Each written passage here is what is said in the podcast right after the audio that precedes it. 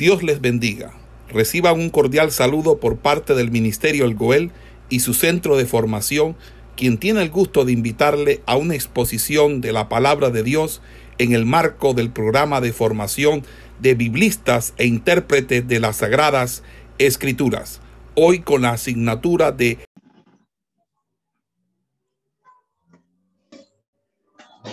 Buenos días, Dios les bendiga. Hoy vamos a hacer nuestra exégesis o comentario bíblico de el primer capítulo de Tesalonicenses, haciendo un resumen de lo que hemos visto en la clase anterior. Habíamos hablado eh, básicamente de que una de las cosas más interesantes en cuanto a estos primeros versículos de la salutación paulina a los tesalonicenses es precisamente la expresión Dios, el Padre y el Señor Jesucristo. Lo que nos plantea a nosotros, como decíamos en clase pasada, el problema binitario, el problema de la relación Dios Padre, Dios Hijo. La combinación de ambos términos, Dios el Padre y de nuestro Señor Jesucristo, está después o viene de, de una preposición, la preposición en, la cual parece indicar que en los dos, el Padre, el Hijo, Dios el Padre y el Señor Jesucristo, están enteramente coordinados, lo cual quiere decir, desde el punto de vista lingüístico, de que esa preposición habla de una coordinación o una coigualdad del Padre, el Hijo, en el ámbito precisamente de la primera y la segunda persona de la Santa Trinidad. Obsérvese que no solamente vamos a encontrar eh, el carácter trinitario de los versículos 2, eh, 1 y 2, sino también en los versículos 3 al 5. De ahí que la tercera persona, que es el Espíritu Santo, es mencionada en el versículo 5. Ese es el mismo orden que dentro del marco de la historia de las doctrinas cristianas y de la historia del pensamiento cristiano, se ha desarrollado el problema de la Trinidad. El problema trinitario como problema teológico como discusión teológica en el siglo tercero y siglo cuarto se da su origen primeramente o inicialmente como un problema binitario, un problema en la relación de padre e hijo, de hijo a padre, para ubicar exactamente si Cristo es Dios o si Cristo no es Dios. Por lo tanto, en ese orden, el apóstol Pablo afirma de manera categórica que Cristo evidentemente es Dios y lo está colocando de manera coordinada utilizando una oración preposicional y las preposiciones en el griego son ubicaciones espaciales, es decir, lo está ubicando dentro del marco o contexto espacial que implica una familiaridad obviamente una coordinación padre e hijo lo cual me lleva a decir que a menudo Pablo menciona a las tres personas juntas como una serie en pasajes que están estrechamente conectados. Eso lo podemos ubicar, por ejemplo, cuando buscamos en segunda de Tesalonicenses, en el capítulo 2 de los versículos 13 al 14, ¿verdad? Y si alguien me colabora con esa lectura de manera ágil, me podría hacer un gran favor si lo hace rápidamente. Segunda de Tesalonicenses, tengo este texto, capítulo 2, versículos 13 y 14. ¿Hay alguien que lo pueda leer, por favor? Y no solamente vamos a encontrar en segunda de Tesalonicenses, eso también va, ah, lo vamos a hallar. Sí, adelante, veamos. 2.13. Sí, al 14. Al 14 dice. Pero nosotros debemos dar siempre gracias a Dios respecto a vosotros, hermanos amados por el Señor de Dios, que os haya escogido desde el principio para salvación mediante la santificación por el Espíritu y la fe en la verdad, a lo cual os llamó mediante nuestro Evangelio para alcanzar la gloria de nuestro Señor Jesucristo. Amén. Ahí hay una mención de las tres personas de la Trinidad. Esa misma mención la vamos a encontrar en Primera de Corintios, capítulo 12, versículo 4 al 6, por ejemplo lo vamos a encontrar también en Segunda de Corintios, capítulo 13, eh, versículo 14. Lo vamos a encontrar varias veces en la carta a los Efesios, en los capítulos 2, 3, 4 y 5. Entonces, es básicamente una forma una, o una fórmula evidentemente paulina en la que podemos nosotros tener una claridad o tener prácticamente en claro que el apóstol Pablo entendía el misterio de la Trinidad. Quizás no lo explicaba o lo explicó con la pedagogía o la didáctica que hoy en día nosotros podemos eh, explicarlo en una clase de teología sistemática dado que la doctrina como tal no solamente eso de la elaboración eh, bíblica, sino que a partir de la fundación bíblica se ha venido estructurando esa doctrina a través de los siglos tal como hoy nosotros la conocemos en cuanto a su explicación y fundamentación eh, doctrinal. Ahora, cuando nosotros eh, vemos o, observamos esa referencia al nombre completo que dice el Señor Jesucristo, que vendría siendo Curios Jesús Cristo en griego. En la Septuaginta, el nombre Señor, Curios, traduce a Jehová. Es decir, cada vez que la Septuaginta tomó el nombre de Jehová para colocarlo. Acuérdense que la versión Septuaginta es la versión en la que se traduce todo el Antiguo Testamento más los libros apócrifos a del hebreo al griego en el siglo tercero antes de Cristo. Allí nos vamos a dar cuenta de algo importante y es que en la Septuaginta la traducción del tetragramatón, es decir, del nombre del original, que es obviamente el nombre de Jehová, es eh, eh, básicamente eh, traducido como curios. Ahora, es más frecuente la traducción de Jehová que de cualquier otro. De vez en cuando se utiliza el equivalente de Adón, también el término Adonai, pero también el término Baal, porque Baal es o significa Señor, independientemente de que hoy nosotros asociemos el término Baal como eh, el nombre de una divinidad eh, cananea. Baal es realmente Señor. La Biblia dice que Sara era respetuosa de Abraham porque Sara entendía que Abraham era su Baal, era su Señor era su marido, era su cabeza. Ahora bien, los judíos eran monoteístas estrictos.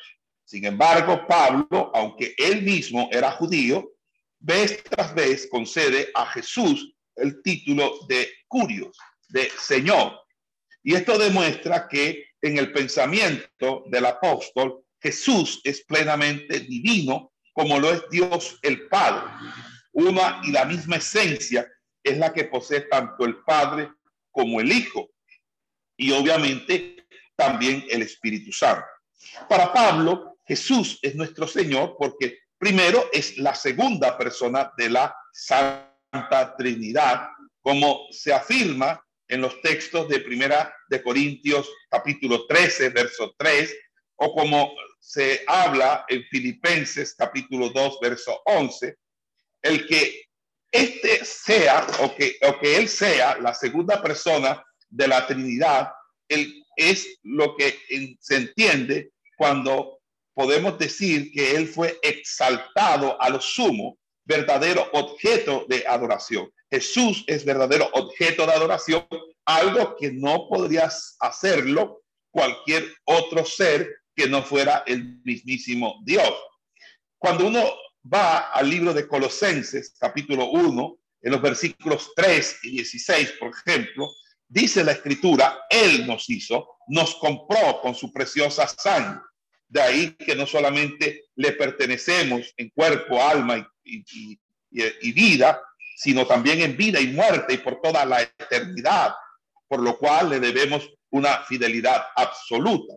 Y esta descripción de Jesús como Señor, es decir, de Jesús como amo, nuestro amo, nuestro Señor, esta descripción de Jesús como Señor no se deriva, no se deriva del mundo pagano, ni necesariamente, ni necesariamente de las congregaciones cristianas de ciudades tales como Antioquía, donde obviamente eh, es una ciudad o, o una iglesia, alguna ciudad que va a ser muy referente, tanto que allí fue cuando se le llamaron por primera vez a los del camino cristianos.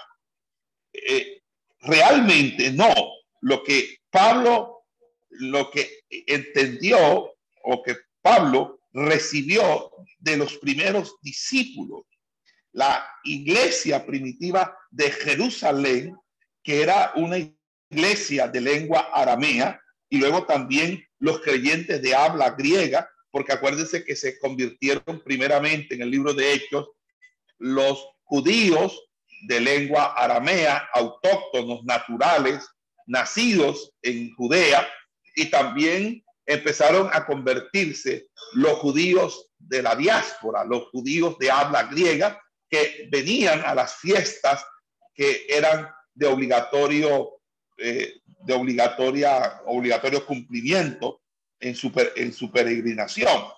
Y eh, cuando Pablo eh, recibe esto, lo recibe porque allí o en esas congregaciones se utilizaba ese título al referirse a Jesús. Y ese título es precisamente la expresión Maranata. ¿Qué significa Maranata?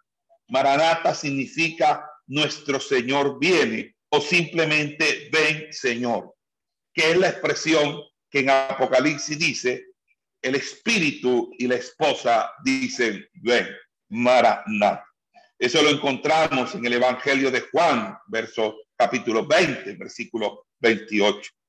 Así que la iglesia de nuestro Señor Jesucristo era una iglesia que evidentemente desde el libro de los hechos entendía a Jesús o reconocía a Jesús como curios, como el Señor.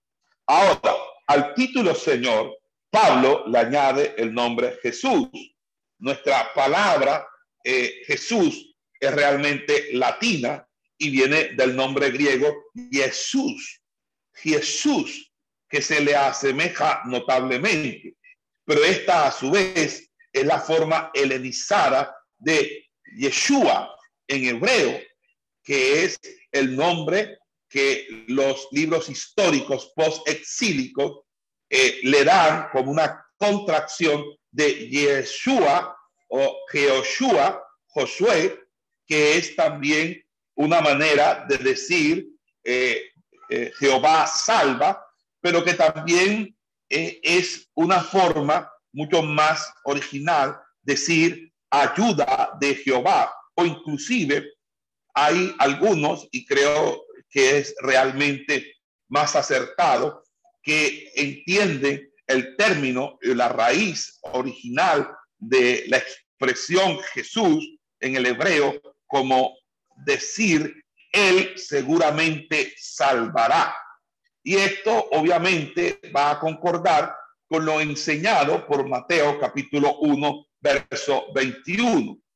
en, esa, en ese sentido o en consecuencia, al darse este nombre a Jesús como el Salvador, el que seguramente salvará, Dios quiso indicar que a nadie, que a nadie o que nadie puede salvarse a sí mismo. Es decir, que hay un solo mediador, una sola persona con la competencia, la legitimidad, la autoridad para poder salvar. Y es precisamente nuestro Señor Jesucristo. Ahora, también quiere decir que la salvación no proviene del hombre, que la salvación siempre viene de Dios, porque de una manera u otra, aquel que ayuda o el que seguramente salva no proviene sino del mismo Dios, porque es Dios. Y lo otro es que esta salvación se concede por medio de la persona y su obra, que es la persona y la obra de Jesucristo, el Hijo de Dios, quien es no solamente Hijo de Dios, sino que también posee una naturaleza humana, es decir, hay en él una unión de una unión de personas, la persona humana y la persona divina, 100% Dios y 100% hombre. Eso se llama unión hipostática o unión de hipóstasis. Hipóstasis significa entonces esa eh, enseñanza de la doble naturaleza de eh, el Señor Jesucristo. Ahora hay otra cuarta consecuencia del nombre de Jesús y es que es Él y nadie más que Él quien puede salvar. A nadie fuera de Él en todo el mundo entero se le ha encomendado tal obra. La religión no salva, María no salva, ningún santo salva, ningún pastor salva, ningún apóstol salva, ningún profeta salva, Elías no salva, Moisés no salva, Pablo no salva, el único que salva es Jesucristo. Y cualquiera puede llegar a esta conclusión cuando recordamos los textos bíblicos como Mateo 1.21 que había citado anteriormente, cuando dice, y llamará su nombre Jesús, porque él salvará de, a su pueblo de sus pecados. Inclusive, me acuerdo de un pasaje en Mateo capítulo 11 que dice, nadie conoce al Hijo excepto el Padre y nadie conoce el, al Padre excepto el Hijo y cualquiera a quien el Hijo elija para revelárselo. Venid a mí todos los que estéis cansados y estéis cargados y yo os haré descansar. Inclusive en Evangelio según San Juan capítulo 14 versículo 16 dice, yo soy el camino y la verdad y la vida. Nadie viene al Padre sino a mí. Y en la predicación de Hechos, capítulo 4, versículo 12, dice, hablando, y por ninguno otro hay salvación, porque tampoco hay debajo del cielo otro nombre que se haya dado entre los hombres mediante el cual hayamos de ser salvos. Es contundente las escrituras en cuanto a la eh, obra salvífica o la obra soteriológica. Soteriología significa salvación o doctrina de la salvación. Ahora, finalmente, el título Señor y eh, que está vinculado al nombre personal eh, Jesús, se le añade otra, otro nombre que es el nombre oficial Cristo. Cristo en griego, Cristo es el término equivalente en griego del hebreo Mesías o Mashiach. Y claro, es entonces que para Pablo, aquel que aquí se indica era el cumplimiento de la profecía, el ungido de Dios, ordenado y calificado por Dios para realizar la obra de salvar a su pueblo. Esto es supremamente importante porque no solamente hay una vinculación de lo profético antiguo testamentario con el cumplimiento típico o antitípico, porque si lo antiguo testamentario es lo típico, entonces lo nuevo testamentario o el cumplimiento en el Nuevo Testamento es lo, el antitipo, tipo y antitipo, sino que además de eso hay unos, unos vasos comunicantes, unos hilos conductores que hacen entender que haya una, haya una unidad en la revelación progresiva de Dios. Es decir, lo que se dijo en el Antiguo Testamento se cumple en el Nuevo Testamento, por lo tanto yo no puedo desvincular el Antiguo Testamento del Nuevo Testamento. Yo no puedo hacer que el Nuevo Testamento aparezca en un cuadro de oposición al nuevo al Antiguo Testamento o viceversa, porque realmente hay, eh, hay unas líneas de complementación, de complementariedad. Y esa complementariedad es lo que hace que nosotros entendamos Antiguo y Nuevo Testamento bajo el esquema de una unidad. Cuando, cuando alguien trata de oponer el antiguo al nuevo, viceversa, está entrando en una herejía o en un concepto filosófico llamado dualismo. Es un dualista, es alguien sumamente peligroso, es alguien que quiere simplemente mostrarnos que eh, Jesús en el Nuevo Testamento es totalmente alguien eh, distinto al, a Dios en el Antiguo Testamento y es sumamente peligroso porque es la herejía o es la doctrina con la que se inaugura la herejía gnóstica en el siglo segundo de la era cristiana. Por lo tanto, nosotros tenemos que defender como intérpretes de las Sagradas Escrituras, como próximos biblistas, tenemos que eh, defender no solamente la inerrancia la infalibilidad de la palabra del Señor, sino también la unidad interna que hay entre Antiguo y Nuevo Testamento por los lineamientos de coherencia que existen en ese sentido.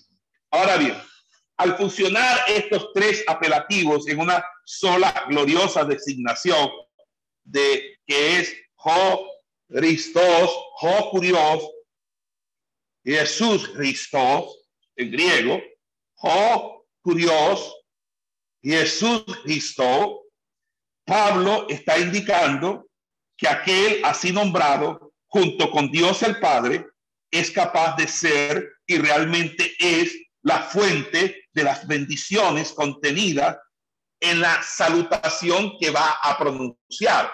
Y la salutación que va a pronunciar es gracias a vosotros y paz. Esta forma de salutación pudo haber sido el resultado de las salutaciones griegas y hebreas ordinarias al ser combinadas.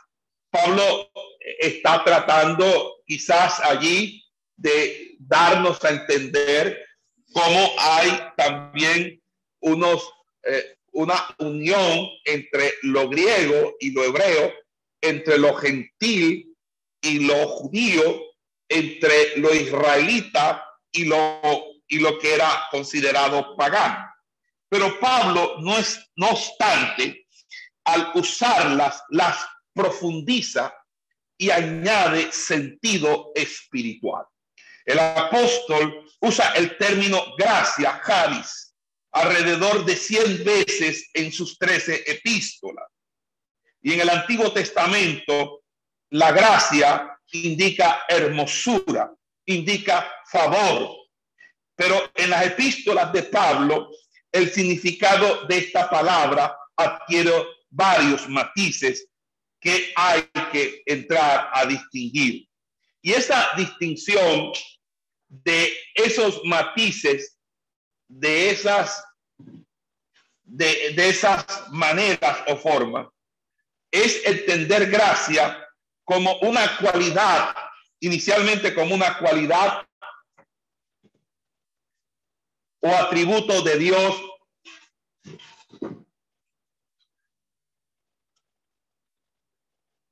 o atributo de Dios o del Señor Jesucristo.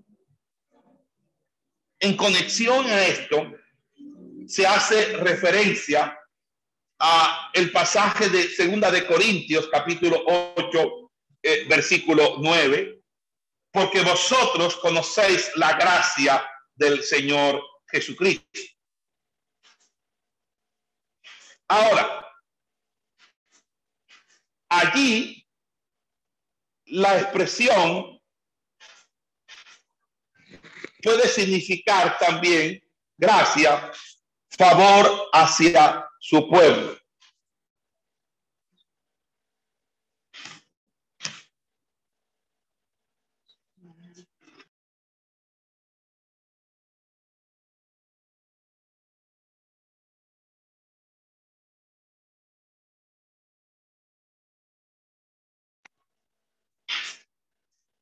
favor hacia su pueblo. Resultado de esta bondadosa disposición y que se manifiesta a sí mismo cuando Él nos libra de la culpa y del castigo del pecado, cuando a través de la operación dinámica del Espíritu Santo en nuestros corazones nos transforma y nos regenera a su imagen y conforme a su semejanza en una restauración universal. También cuando en la entrada eh, de su pueblo, en la gloria que nos ha sido prometida, que es obviamente la redención corporal. Entonces, ese favor es enteramente algo que Dios lo ha dado de manera soberana e incondicional no es algo que el hombre merezca por sus obras o por sus méritos propios. El libro o la carta de Pablo a los Efesios, en el versículo, en el capítulo 2, versículo 8, dice, porque por gracia habéis sido salvados por medio de la fe, y esto no de vosotros, es don de Dios. La salvación por gracia se halla diametralmente en oposición a la salvación por medio de obras de la ley.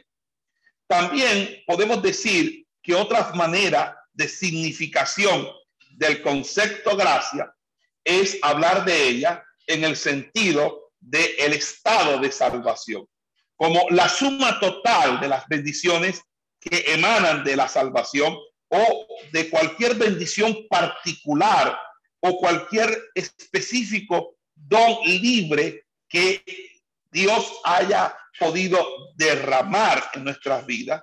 Por eso vamos a encontrar un texto en Efesios capítulo 4, versículo 7, cuando dice, dice por ejemplo, pero a cada uno de nosotros nos fue dada esta gracia conforme a la medida del don de Cristo.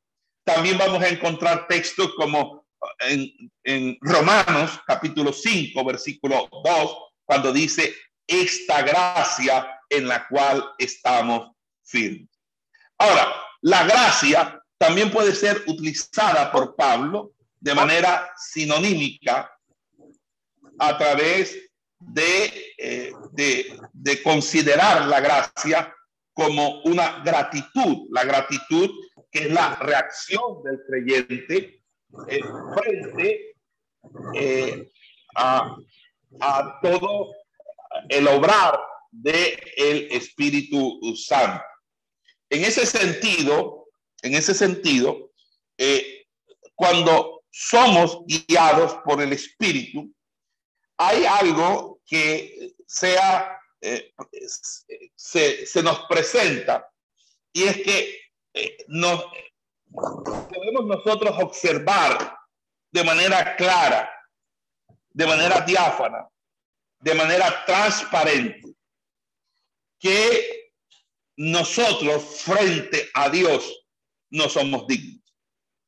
Hay una indignidad, hay algo que nosotros realmente no merecemos que Dios es tan grande que nosotros no alcanzamos a comprender cómo el ser más importante del universo, no, el ser que ha creado el universo, pueda tener una conversación conmigo de tú a tú, que yo pueda hablarle a él y expresarle mis sentimientos, mis emociones comentarle las cosas como si fuéramos viejos amigos.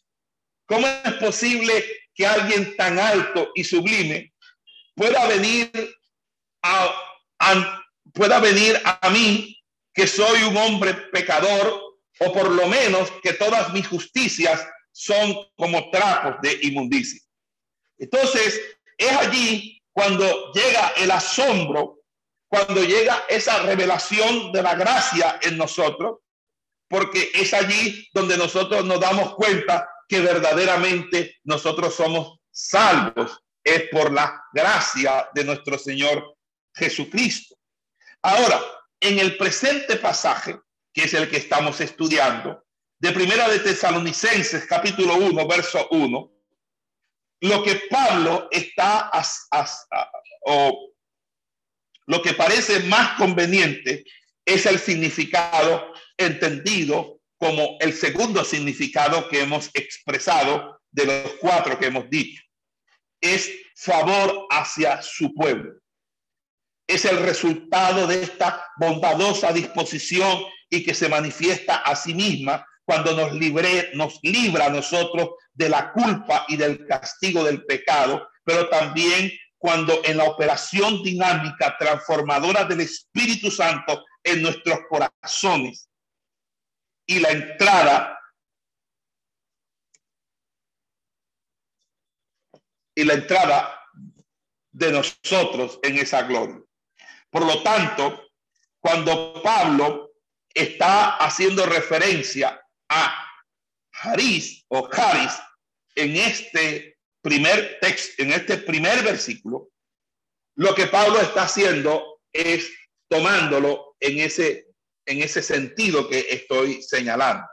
Ahora, ese sentido dista mucho de la manera o de la forma por la cual Haris es realmente eh, derivada de Haidein, Haidein, porque Haidein es la manera como en las cartas corrientes del mundo de habla griega se usaba, es decir, la forma de salutación de las cartas corrientes, de las cartas corrientes, es precisamente Haidein. Pablo no utiliza eso, porque es que es lo que yo siempre he dicho. Nosotros no podemos estar usando lo del mundo. Nosotros tenemos que usar lo que Dios nos da. Lo que es de Dios se diferencia del mundo. Todo el que quiera asemejar lo de Dios con lo del mundo simplemente ha, cometido herejía, se ha desviado y ha caído de la gracia. Nosotros no podemos equiparar ni nuestra música, ni nuestro vestir, ni nuestro hablar al mundo. Tenemos que tener una diferencia con el mundo, porque los deseos de los ojos, los deseos de la carne y la vanagloria de la vida pasan, pero los que hacen la voluntad de Dios permanecen para siempre.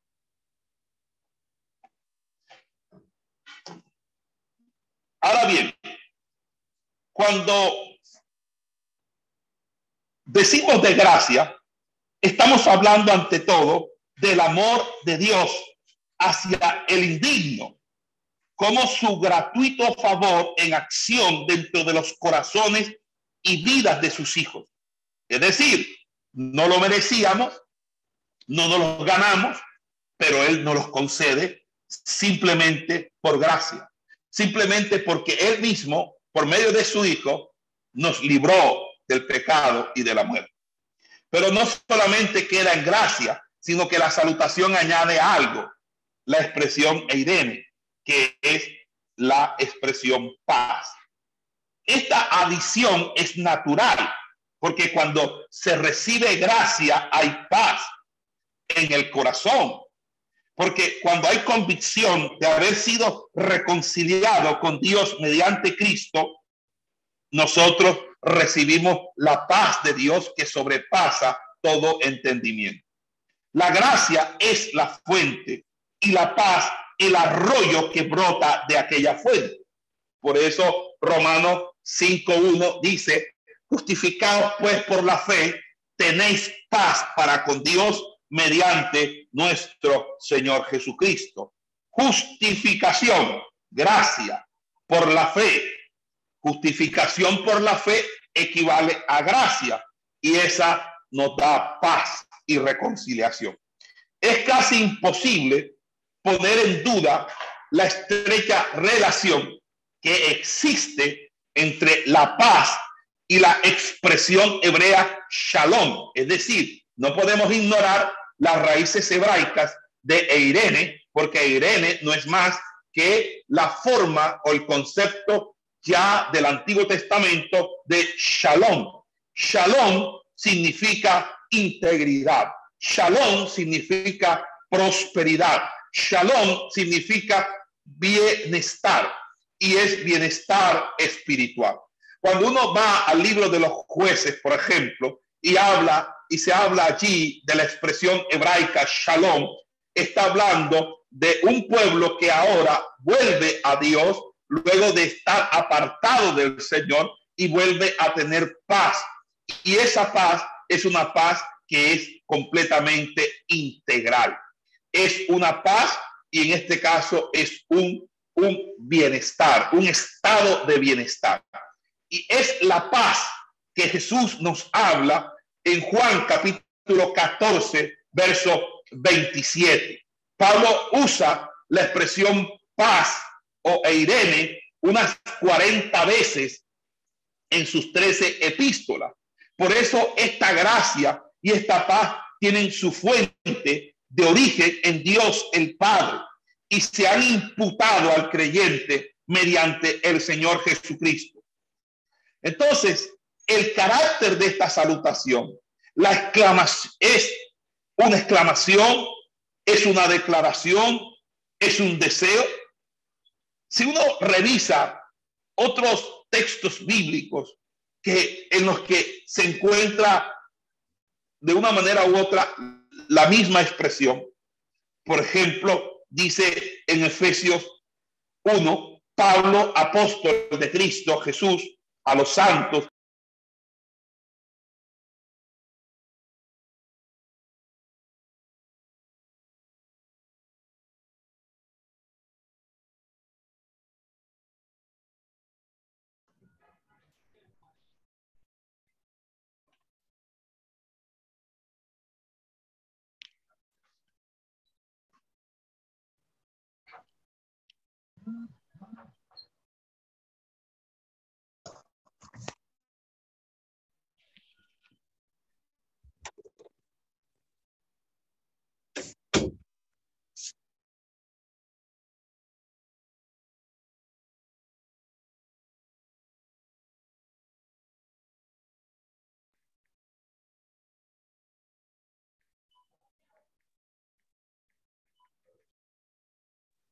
Gloria a Dios.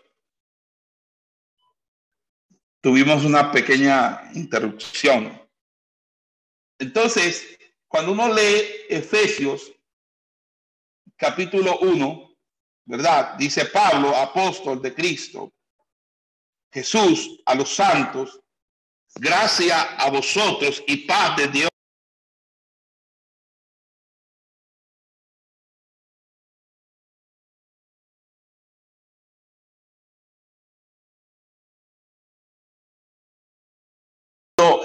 apóstol Pablo dice en, cuando el apóstol Pablo dice en ese, en ese, en, el texto, se puede comparar a lo que dice Pedro en primera de Pedro 1. Dice, Pedro, apóstol de Jesucristo, y dice a los elegidos, gracias a vosotros y paz sea multiplicada.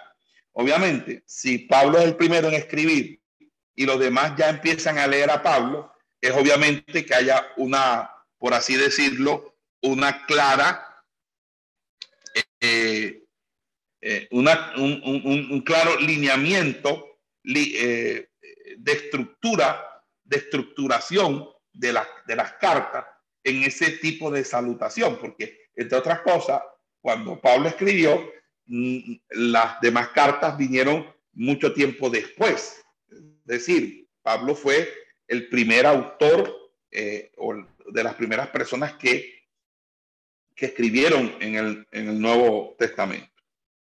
Ahora, cuando nos, nosotros miramos esa similitud existente entre la estructura general y el contexto de las salutaciones, tanto por el apóstol Pedro como por otras cartas del mismo Pablo, nosotros eh, vemos cómo eh, se asemeja eh, el verbo o se asemeja Pedro o se acerca Pedro a la salutación paulina.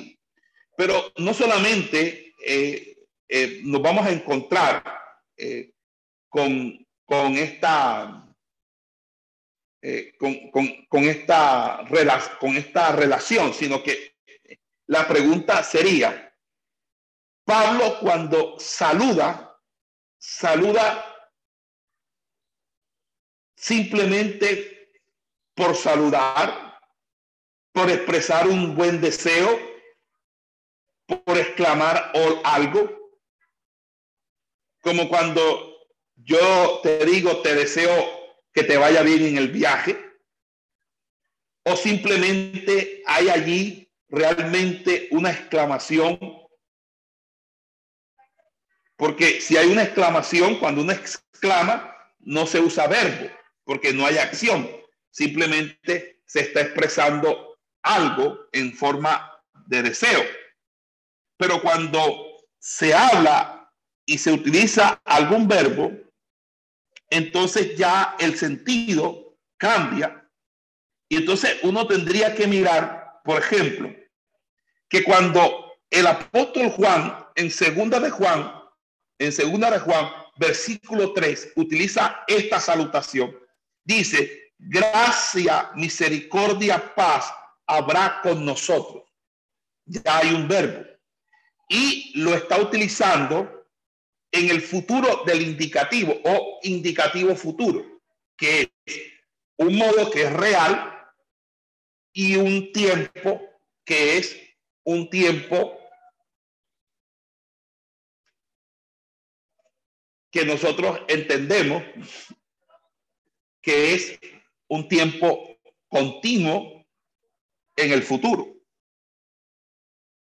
Pero cuando vamos a Pedro, Pedro no utiliza la expresión en indicativo, es decir, en una acción que es real, sino lo utiliza en el modo optativo, es decir, mientras que Juan utiliza futuro del indicativo,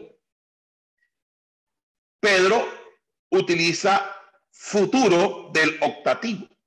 Entonces, hay una diferencia entre una salutación que se hace para expresar algo que se está proclamando como algo que va a suceder pronto y otra cosa es algo que se, se está proclamando como un buen deseo. Entonces, cuando revisamos también en Judas, que tiene la misma salutación, la carta de Judas, la salutación de Judas también se encuentra en el modo optativo, es decir, que es también un deseo, porque acuérdense que el modo optativo es el modo del deseo, es decir, lo que yo deseo. Por lo tanto, cuando en la salutación encontremos un verbo, el verbo lo que nos está diciendo a nosotros es que no es un deseo, sino es algo que está ocurriendo o que debe ocurrir, o en el presente o en el caso en el futuro. Por eso la traducción que hace la Reina Valera es correcta cuando dice gracia y paz sean a vosotros, porque el verbo ser que está allí sean, sean, está correctamente traducido. Ahora, yo quisiera también decir algo que es también importante. Que la salutación es algo que no podemos nosotros perder de vista como si fuera algo que no interesara en una epístola. La salutación es una apertura y es como cuando usted abre una predicación. Cuando usted abre una predicación, dependiendo cómo usted abra la predicación, usted podrá desenvolverse en esa predicación. La salutación integra muchos de los elementos que van a ser formulados dentro de la carta. Por lo tanto, una salutación es de suma importancia, porque es la manera como se inicia la carta. Ahora, cuando nosotros hacemos un análisis de la salutación, la salutación tiene que ver con una bendición que derrama Dios y que lo hace por medio de quien ejerce una autoridad espiritual delegada. Es decir, la salutación es parte de la liturgia porque la salutación era algo que se esperaba por parte de la congregación. Porque en la salutación había una bendición. Y así como en la iglesia, la iglesia siempre querrá que el pastor sea en la entrada o al final del servicio cultico bendiga a la congregación. Estas cartas que iban a ser leídas de manera pública por los emisarios enviados por el apóstol Pablo, debían tener ese elemento, porque ese era un elemento que era muy importante. Y este elemento no era un elemento que podemos nosotros simplemente pasar al tablero como una especie de análisis gramatical o estructural, como lo hemos visto hasta ahora, indicando eh, o señalando en qué modo está, en que si hay verbo, si es una exclamación, si es un deseo. No, no. Es que ya desde el Antiguo Testamento había un mandato al sacerdocio y a los hombres de Dios deben decir al pueblo. Cuando uno, por ejemplo, va al libro de números, números, después de la bendición arónica, dice la escritura, así pondrán mi nombre sobre los hijos de Israel y yo los bendeciré. Entonces, de ahí que el acto de pronunciar la bendición fue siempre entendido como un derramar efectivo del nombre de Jehová sobre Israel, de tal modo que las bendiciones siempre lograban un resultado real. Cuando un pastor o un hombre de Dios bendice a la congregación en la salutación, al inicio al final, esa es una bendición real porque es una bendición que es derramar el nombre de Dios sobre la congregación. Lo cual me lleva a entender o, entender que la proclamación del nombre, porque antes de la salutación se está proclamando el nombre de Dios y el nombre de Cristo, es precisamente una proclamación en el nombre de Dios, no en el nombre nuestro. Porque hay gente que se cree con el poder eh, o con la, la magia de decretar de declarar, de imponer, de, de sentenciar, como si esto fuera de ellos o fuera un poder personal o privado de ellos. No, es en el nombre de Dios. Y nosotros actuando como unos meros sacerdotes, instrumentos de Dios. Cuando en Lucas, por ejemplo, uno va a Lucas, capítulo 10, versículos 5 al 6, en Lucas 10, 5 al 6. Cuando Jesús le dice a los discípulos, en cuanto a la obra misionera, dice que cuando al entrar vosotros en cualquier casa, debemos decir primero, paz sea a esta casa. Es un mandato del Señor y nosotros no hacemos eso. Por eso ustedes se, van, se han dado cuenta que siempre yo los saludo, que la paz y la gracia de nuestro Señor Jesucristo sea sobre cada uno de vosotros. Porque dice, y si hubiera allí un hijo de paz, un shalom, un ben shalom, el shalom de vosotros reposará sobre él. Pero si no, se volverá a vosotros. Eso lo dice el Evangelio según eh, Lucas capítulo 10, verso 5, 6, algo así. Entonces, ahí es donde nosotros entendemos que la salutación no la podemos pasar por alto. Por eso cuando en segunda de Juan 3 dice, gracia, misericordia y paz habrá con nosotros, porque hay un futuro, un futuro, futuro continuo, está un verbo en futuro, eh, que, que está en el modo indicativo, es una declaración, es, es, es una afirmación de algo que realmente va a suceder. Por eso está en, el, en, en la manera indicativa. Y esto armoniza enteramente con la idea del optativo que expresa Pedro y Judas, ¿verdad? O en la mera exclamación donde no hay verbo en el apóstol Pablo. Es decir, lo que se denomina en, gramática griega el optativo implicado. ¿Por qué?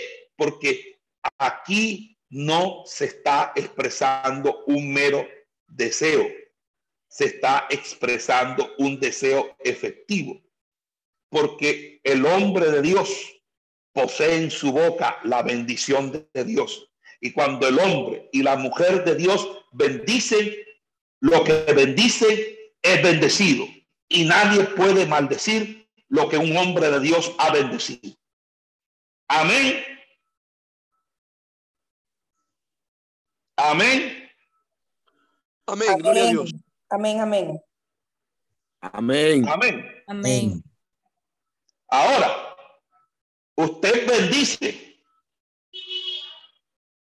pero si ese hombre no es de paz, la paz de vosotros se volverá a usted.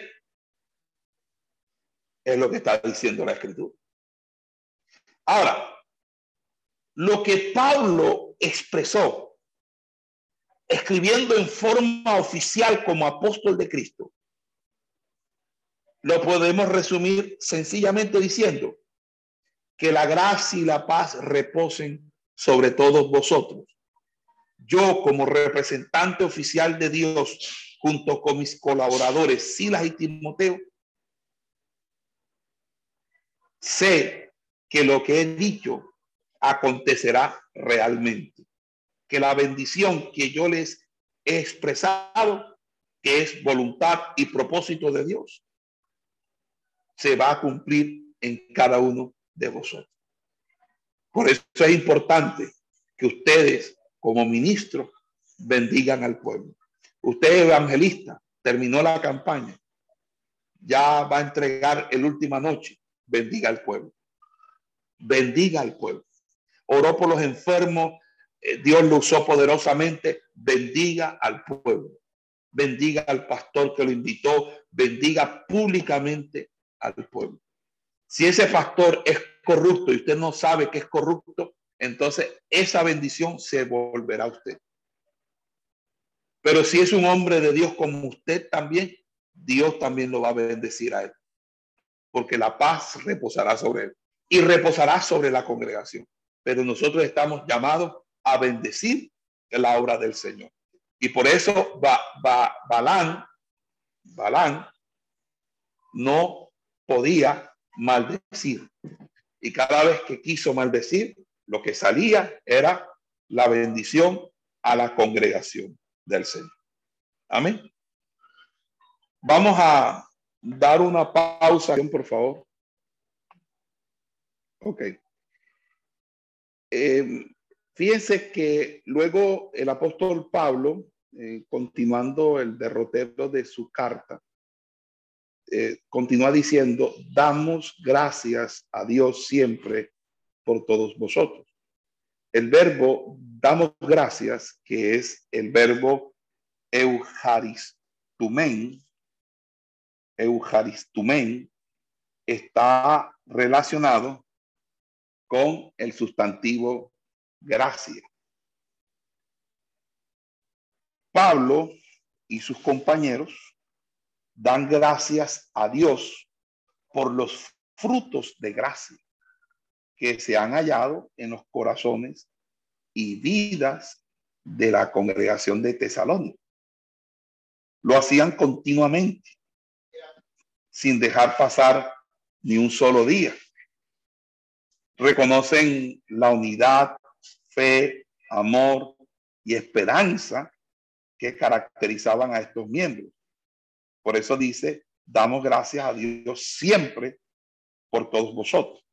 La cláusula principal de esa oración o esa frase, damos gracias, y tiene tres gerundios, eh, que es haciendo mención, es decir, haciendo mención de vosotros en nuestras oraciones. ¿Ok? También está el gerundio incesantemente teniendo presente vuestra obra y sabiendo vuestra elección. Estos gerundios que nosotros encontramos en la versión Reina Valera, en el versículo segundo, en el versículo tercero y en el versículo cuarto, son bastante dicientes o bastante interesantes. Ahora, para los que no saben, el gerundio es una de las formas no finitas del verbo es una forma que no se define por rasgos tales como el tiempo, ni el modo, ni el número, ni la persona. Pues cuando usted va a conjugar un verbo, usted tiene que decir si es persona del singular o plural, si es primera, segunda y tercera persona, si es modo indicativo, subjuntivo, optativo, etcétera, imperativo, si es presente, pasado, futuro. No. El gerundio es una forma no personal, es una forma impersonal. Y lo que indica un gerundio es que la acción está pasando, se está realizando o se está llevando a cabo. Entonces, el gerundio tiene una forma invariable, una terminación, lo que nosotros llamamos un lexema. Y ese lexema o esa, o esa terminación es ando yendo. Entonces, yo voy caminando. Es el gerundio del verbo caminar. Yo voy corriendo. Es el gerundio del verbo correr. Entonces, aquí hay tres gerundios. Los tres gerundios que encontramos son el gerundio del versículo 2, el gerundio del versículo 3 y el gerundio del versículo 4. Esos gerundios que son obviamente formas no, eh, no finitas del verbo, están indicando acciones que se van desarrollando en el tiempo. Mire que la primera cláusula es cuando dice, damos gracias a Dios. Fíjense que en esa primera cláusula y la segunda, que es haciendo mención, la primera y la segunda cláusula indican las circunstancias que acompañan la acción de gracia, es decir, que Pablo, Silas y Timoteo hicieron al dar gracias por los tesalonicenses. Hay un interés por parte de ellos de mencionarlos por nombre, es decir, que ellos oraban y ellos al orar, oraban con nombre propio cada, por cada uno de los miembros de la congregación. Cuando especifican los frutos espirituales, ¿verdad? Como es la fe, el trabajo que es motivado por el amor, la paciencia, la inspirada por la esperanza, etc. Pero la segunda cláusula, que es la que dice incesantemente teniendo presente vuestras obras, comienza a indicar la razón por qué los hombres de Dios están tan llenos de gratitud. ¿Qué es lo que hace que Pablo, Silas y Timoteo den gracias a Dios siempre? Es que ellos se han dado cuenta cómo ellos han dado fruto. Mire, lo que a uno le debe, le debe contentar como ministro son los frutos. Mire, el ministerio es muy ingrato y muy desagradecido. No el ministerio en sí, sino que en el ministerio uno recibe muchas ingratitudes, desavenencias, desagradecimientos y hasta traición.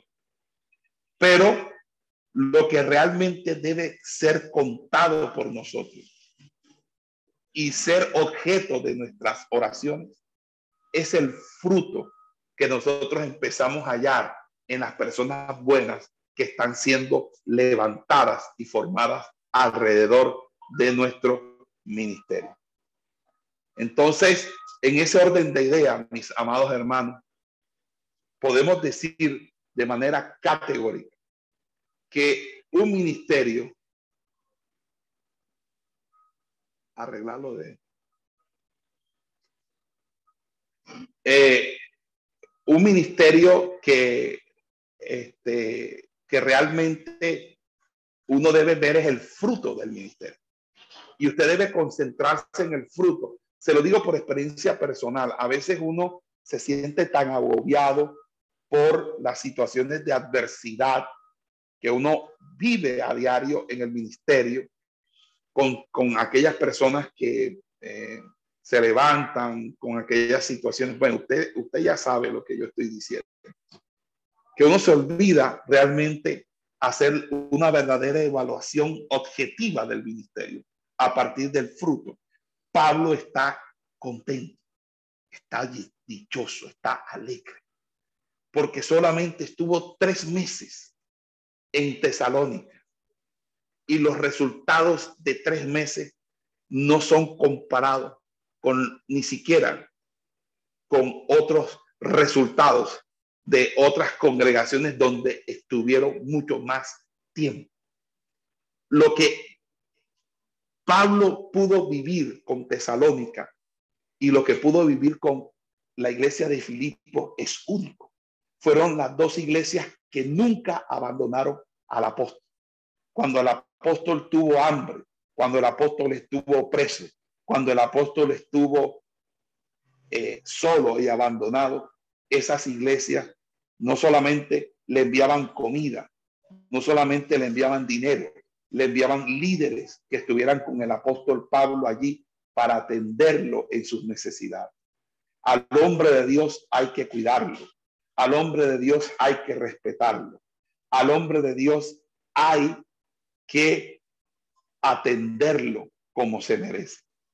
A veces nosotros creemos que eso es servilismo, porque venimos con esas concepciones maliciosas, esas, esas concepciones eh, bastante egoístas, bastante eh, llenas de, de, de, esa maldad natural que hay en el mundo y no nos despojamos de la malicia. Y la Biblia dice que nosotros debemos despojarnos de toda malicia.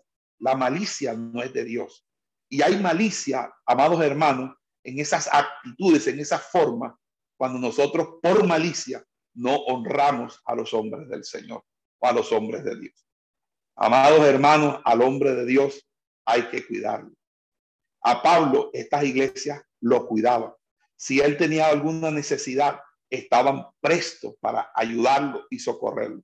Cuando pidió ofrenda para los hermanos de Jerusalén, porque se levantó hambre, un hambre profetizada por el Agabo, ella, las iglesias que más se esmeraron por dar ofrenda fue la iglesia eh, de Filipenses, los de Filipo y, los, y la iglesia de Tesalonicense o de Tesalónica.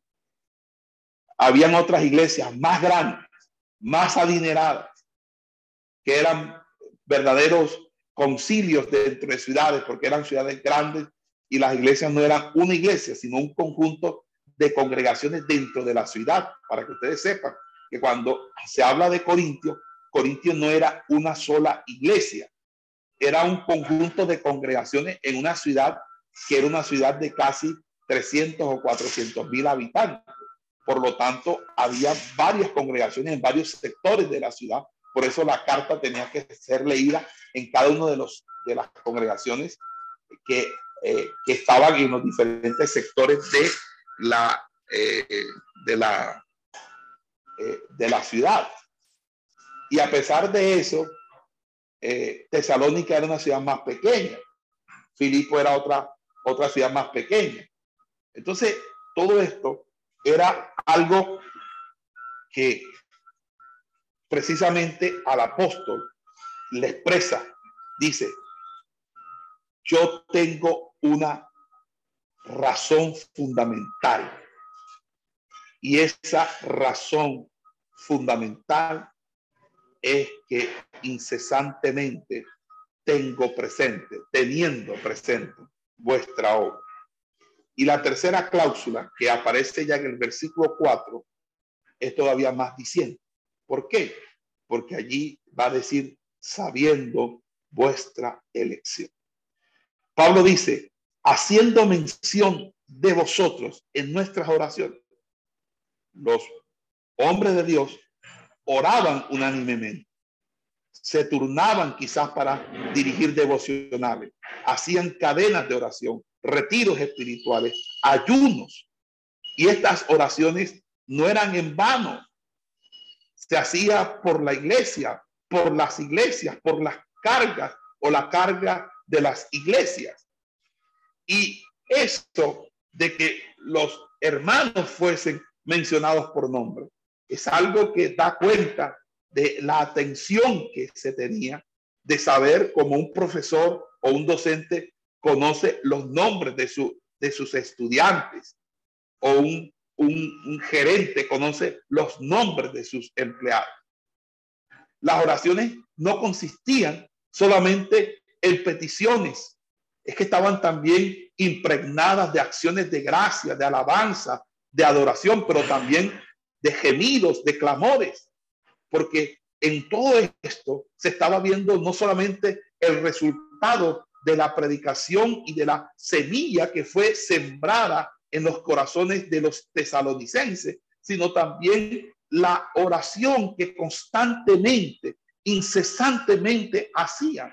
Por eso, en efecto, el segundo gerundio, el segundo modificativo gerundio, dice incesantemente teniendo presente vuestra obra resultante de la fe y trabajo motivado por amor y paciencia, inspirada por la esperanza en nuestro Señor Jesucristo, en la presencia de nuestro Dios y Padre. Fíjese que el significado de este hermoso pasaje eh, es que simplemente Pablo está dando acciones de gracias por lo que Dios está obrando. Pero al hablar de esfuerzo de amor, pareciera que nos inclináramos a pensar en hechos visibles, ponderables, sujetos a medición. Pero el sufrimiento, que es un agente constructor del carácter, cuando es por el nombre y causa de Cristo, también puede colocarse bajo el título de trabajo motivado por el amor.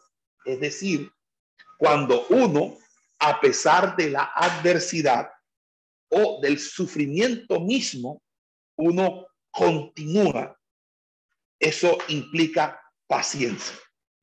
Una persona que sufre tales persecuciones está dispuesta, si es necesaria, a someterse a presiones, a tensiones, esperando confiadamente que ante la misma presencia de Dios, el cual un día ha de juzgar a todos los hombres, encontrará un refugio seguro en el seno del Señor, porque habrá hecho la obra de manera fiel.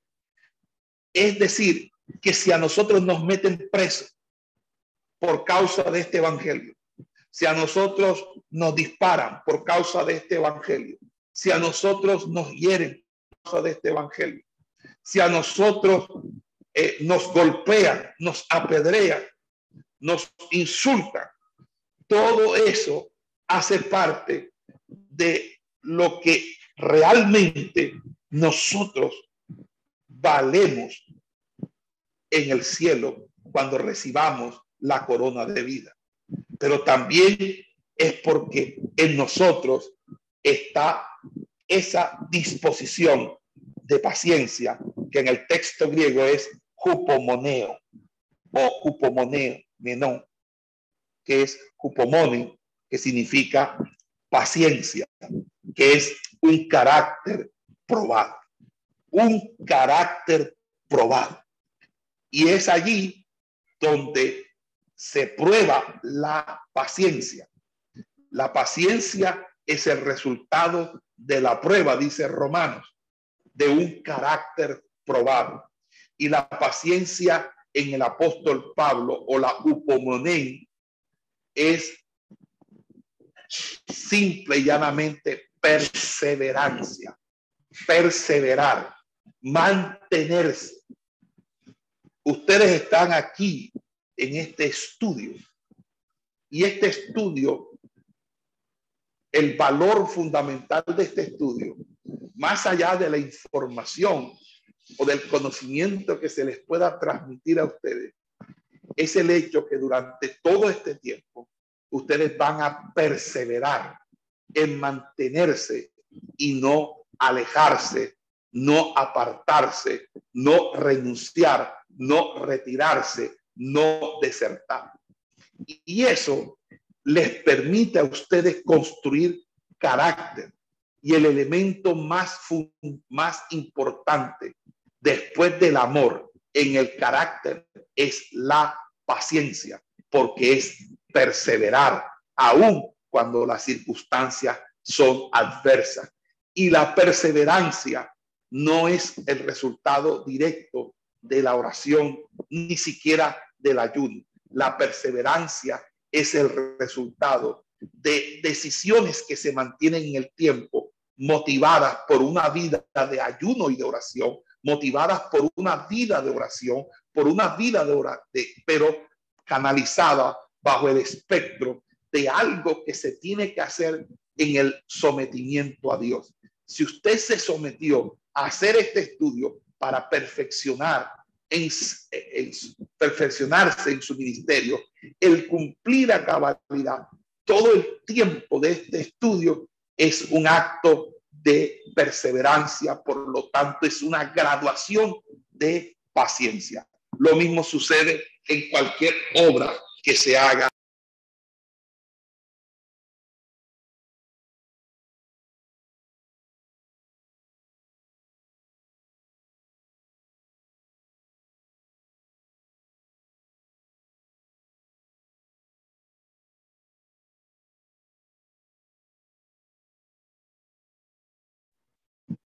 Perseverancia es el sentido ahí. La perseverancia y algo que él va a estar siempre recordando. En el análisis final de sabiendo, hermanos amados, por Dios, vuestra elección, allí hay un elemento que es importante direccionar o relacionar y es que la razón del gozo y la gratitud que hinchen el corazón o que, o que alegran el corazón de los hombres de Dios es el hecho de que ellos saben que los miembros de la iglesia de Tesalónica han decidido vivir una vida para Cristo, una vida para el Señor. Pablo, Silas y Timoteo lo saben en forma efectiva. Porque los hechos hablan tan claramente que la conclusión es inevitable. Esta gente realmente sí está enamorada de Dios. Esta gente sí realmente está comprometida con Dios. Porque hay gente, hermano, que no se compromete con Dios. Y por eso están en la iglesia, pero uno realmente no les ve el fruto. Y pasan los años y uno no les ve el fruto. Entonces, aquí eh, surge una situación que también tiene que ver con cómo se interprete el término elección. Porque si usted eh, eh, toma el término elección como predestinación, ahí hay un problema. Un problema bastante tremendo. Porque aquí Pablo no está hablando de predestinación. Aquí Dios está hablando es que cuando una persona decide realmente vivir para Cristo, esa decisión no es más que el resultado de que esa persona ha, le ha llegado su salvación. Ha decidido vivir una vida para el Señor. Porque si usted no decide, entonces significa que usted simplemente, simplemente rechaza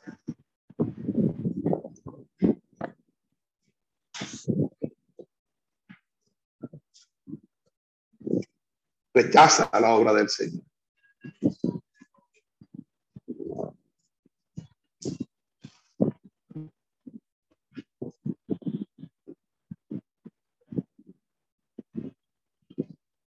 Nosotros, eh, frente a la doctrina de la predestinación, hemos sido muy contundentes, no solamente en clases de, este centro de formación, sino también en las predicaciones donde nos ha tocado hacer eh, ese,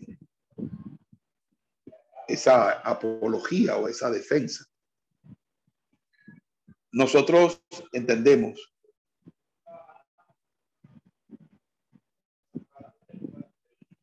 que hay algunas iglesias o congregaciones de corte calvinista, agustinianas, que consideran que hay algo que se llama predestinación. Y cuando esas congregaciones hablan de predestinación, pareciera que lo que estuvieran diciendo o lo que dicen realmente es que simple y llanamente las personas son salvas sin que ellas aún decidan si lo quieren ser o no lo quieren ser. Es simplemente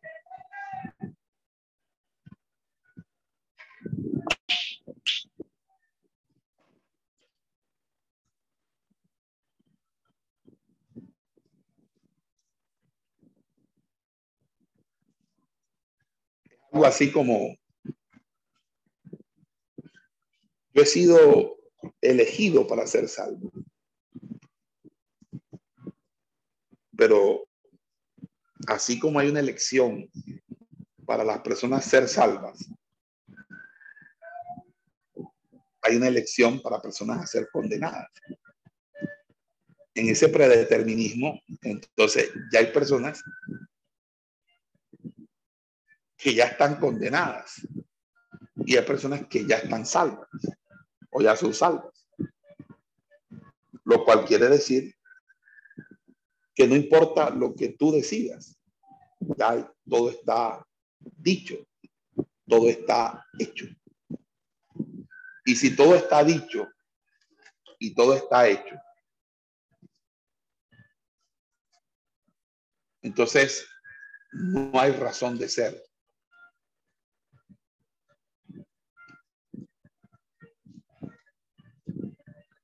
No hay razón de ser.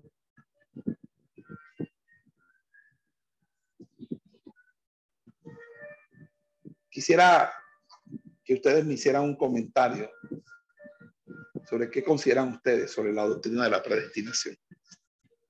Abro los micrófonos para ver.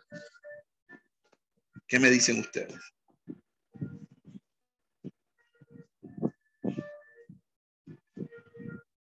Continuemos la grabación. Okay. Revisando ahora los mismos versículos analizados, pero ya no desde la perspectiva de la Reina Valera 60, es decir, desde la gramática española o desde el español, sino ahora desde el punto de vista del texto griego, es decir, de cómo se encuentran ese, cómo se encuentra ese texto griego, nos vamos a dar cuenta que allí eh, se halla eh, lo siguiente. La expresión damos gracias a Dios se encuentra en el presente indicativo activo. Recuerden que les dije que un presente, tiempo presente, es un, un tiempo de acción continua. Indicativo que es real y activo es que la persona es la que lo está haciendo. Entonces, es un, es un presente indicativo activo que señala una acción continua. Hay una hay una continua acción de gracia en la epístola y Pablo tiene una, como le decía, una excelente relación con esta iglesia, como lo mismo la tuvo con la iglesia de Filipo.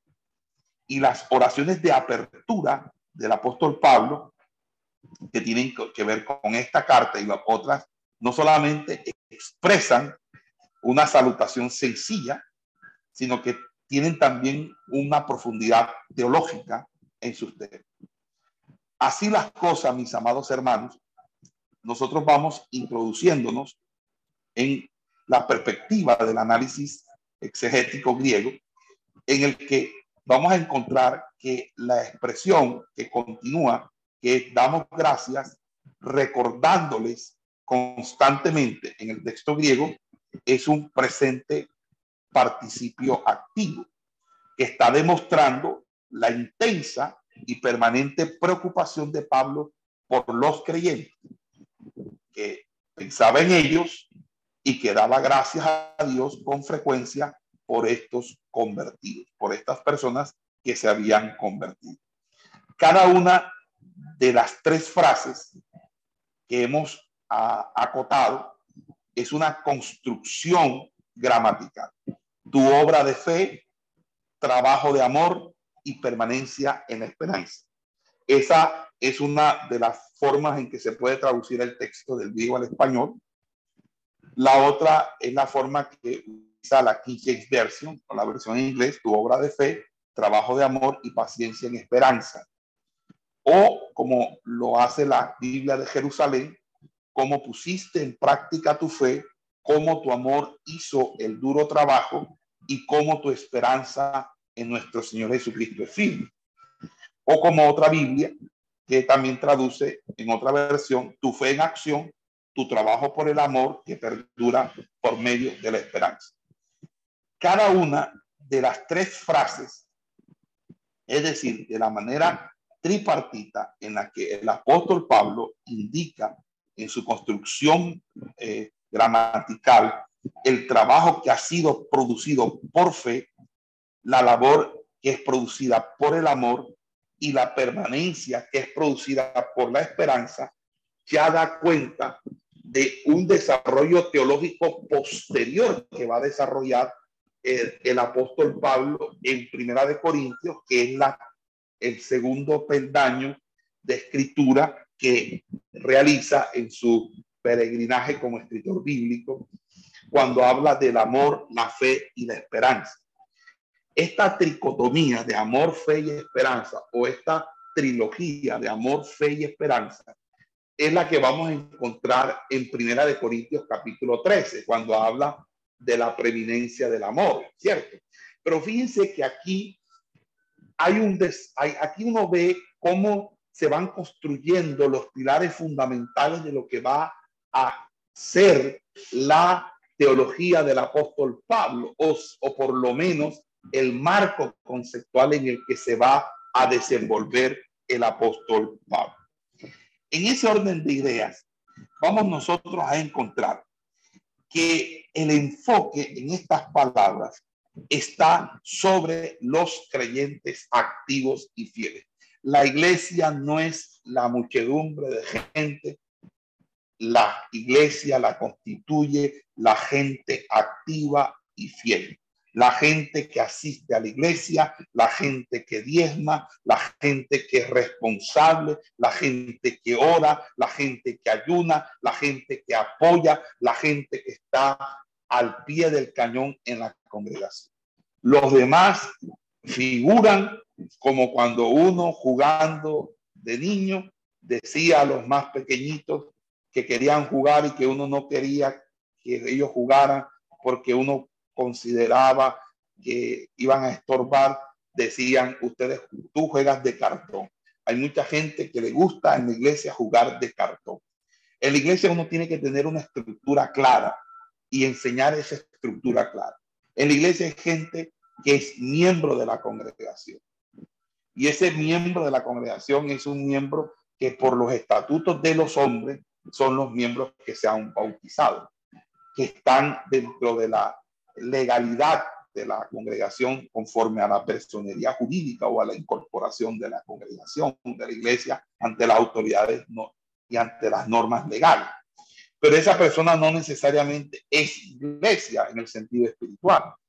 La verdadera iglesia está constituida por los fieles, está constituida por aquellos que están, al, eh, como decía, firmes, adelantes, fuentes de la fe. ¿Por qué? Porque dentro de la iglesia son los discípulos. La iglesia eh, son los discípulos. La iglesia no es de los no es de los que asisten. La iglesia la constituyen son los que son discípulos.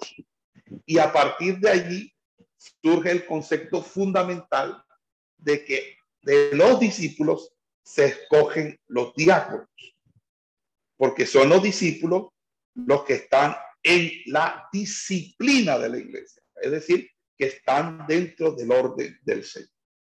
Ahora, ellos son los que pueden uno enfocar dentro del marco de esta trilogía, que es un trabajo producido por la fe, una labor producida por el amor una permanencia por la esperanza. Amor, fe y esperanza.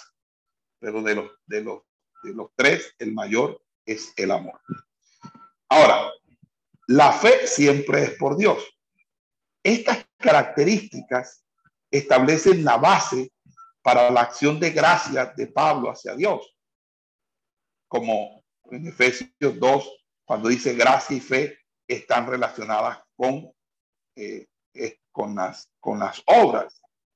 es decir, en el sentido de que eh, será eh, acción de gracia porque uno ve un fruto, como les decía ahora.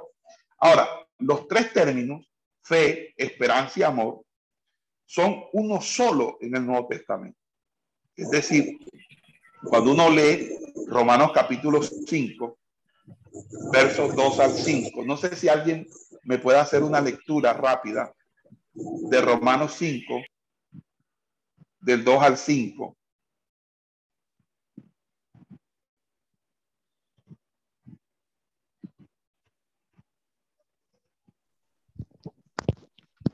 Amén. Romanos 5, versículo 2. Por quien también tenemos entrada. Romanos 5, del 2 al 5. Amén. Por quien también tenemos entrada por la fe a esta gracia en la cual estamos firmes y nos gloriamos en la esperanza de la gloria de Dios. Y no solo esto, sino que también nos gloriamos en las tribulaciones, sabiendo que la tribulación produce paciencia, y la paciencia y la prueba esperanza. Y la esperanza no avergüenza porque el amor de Dios ha sido derramado en nuestros corazones por el Espíritu Santo que nos fue dado. Amén. Primera de Corintios 13, 13, ¿qué dice?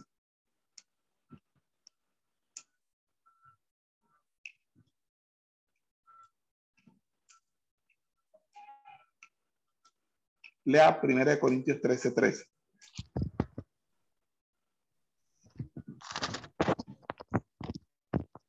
Primera de Corintios 13, 13. Y ahora permanecen la fe, la esperanza y el amor. Estos tres, pero el mayor de ellos es el amor. Vayamos a Gálatas capítulo 5.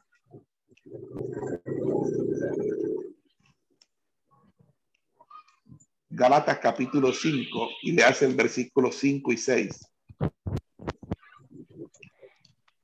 Pues nosotros por el Espíritu aguardamos por la fe la esperanza de la justicia.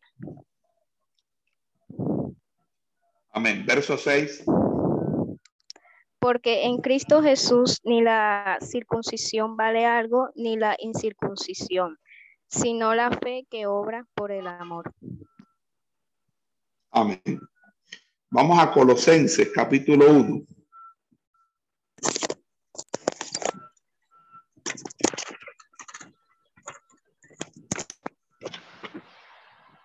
Colosenses capítulo 1, versos 4 al 5. Marco, Marco. Habiendo oído de vuestra fe en Cristo Jesús y del amor que tenéis a todos los santos, a causa de la esperanza que os está guardada en los cielos, de la cual ya habéis oído por la palabra verdadera del Evangelio. Amén.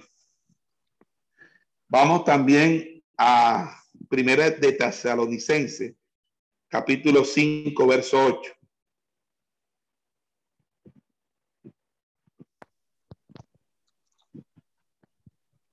Da gracias en todo porque esta es la voluntad de Dios para con vosotros en Cristo Jesús. Primera de Tesalonicenses 5,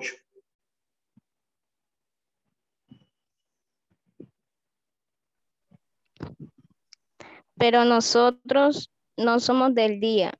Seamos sobrios, habiéndonos vestido de la coraza de fe y de amor, y con la esperanza de salvación como yelmo. Repítelo porque me parece que dijiste que no somos del día. Y es nos, nosotros somos del día. Repite otra vez el texto, por favor. Pero nosotros que somos del día, Ah, Seamos sobrios. Seamos sobrios. Sigue leyendo. Habiéndonos vestido con la coraza de fe y de amor y con la esperanza de salvación como yelmo. Fíjese que ahí en Tesalonicense, en ese texto, ya, ya Pablo está utilizando términos que va a utilizar cuando va a hablar de la armadura de Dios. ¿Se acuerdan en qué, en qué parte de la Biblia habla Pablo de la armadura de Dios? Ya ahí empieza a construir el concepto de la armadura de Dios en 1 Tesalonicenses 5.8. ¿Se dan cuenta? Ok. Hay otros textos, pero vamos a ir eh, pasando. Ahora, eh, labor es una palabra muy profunda. El cristianismo significa que es activo, no pasivo. Todo el que es pasivo en el cristianismo no sirve. Todo el que es pasivo en la iglesia no sirve. El cristianismo tiene que ser y el cristiano tiene que ser activo. Activo y proactivo. Todo el que se cruza de brazos, todo el que es flojo, todo el que es aragán, todo el, que es eh, eh, perezoso, eso no sirve. Por eso Pablo era contundente. Pablo era contundente porque a Pablo no le gustaba la gente ociosa. La gente ociosa en la iglesia lo único que sirve es para traer chisme, murmuración y para siempre estar viviendo del otro. Porque el que no trabaja, el que no se gana su bocadito de comida, entonces, ¿en qué es lo que está haciendo? Uno tiene que servir, porque el que no sirve, no sirve. Y eso es la verdad. Uno tiene que ser laborioso, uno tiene que ser una persona que aporte en la iglesia, que aporte de una manera u otra.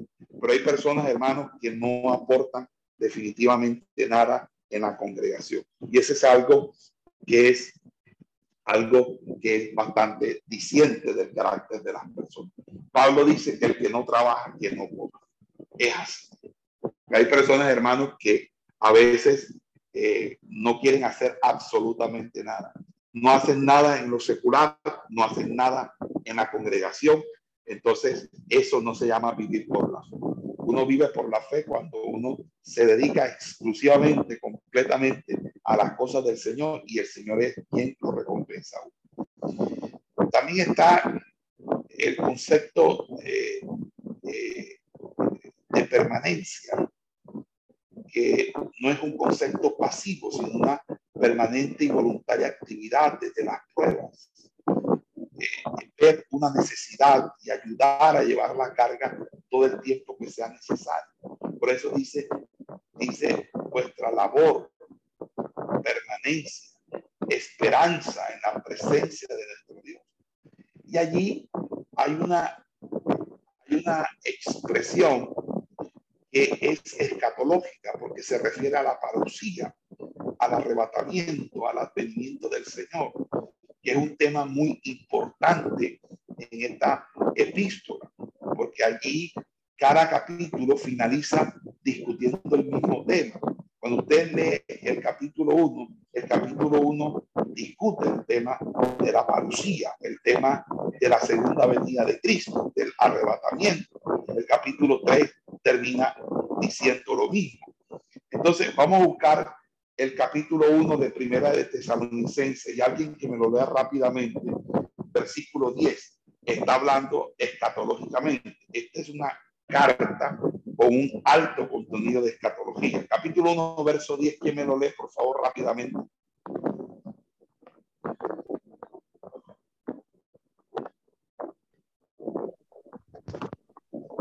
Amén. Y esperar de los cielos a su Hijo, al cual resucitó de los muertos, a Jesús, quien nos libra de la ira venidera. Esa ira venidera tiene que ver con la última semana de Daniel, los juicios del Señor. Eh, libera de la ira venidera a la iglesia, porque la iglesia no va a pasar la gran tribulación. Vamos al capítulo 3, verso 3.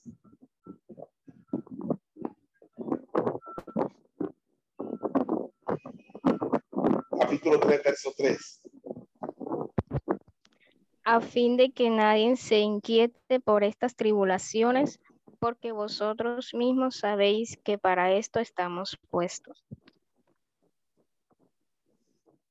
Amén. Capítulo 4. El verso 13, no lo vamos a leer, está todo lo que nosotros hemos aprendido del arrebatamiento. Y fíjense que cada capítulo finaliza o discute en su interior el mismo tema.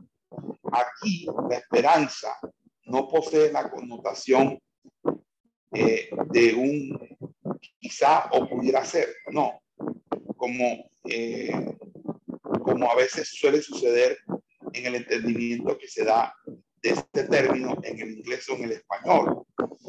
Aquí esperanza en el texto griego es la elpis, el pis, la elpis paulina, es una expectación de un evento una comprensión del evento.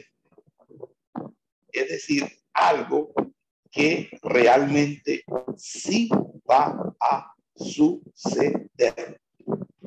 Sí va a suceder. ¿Ok?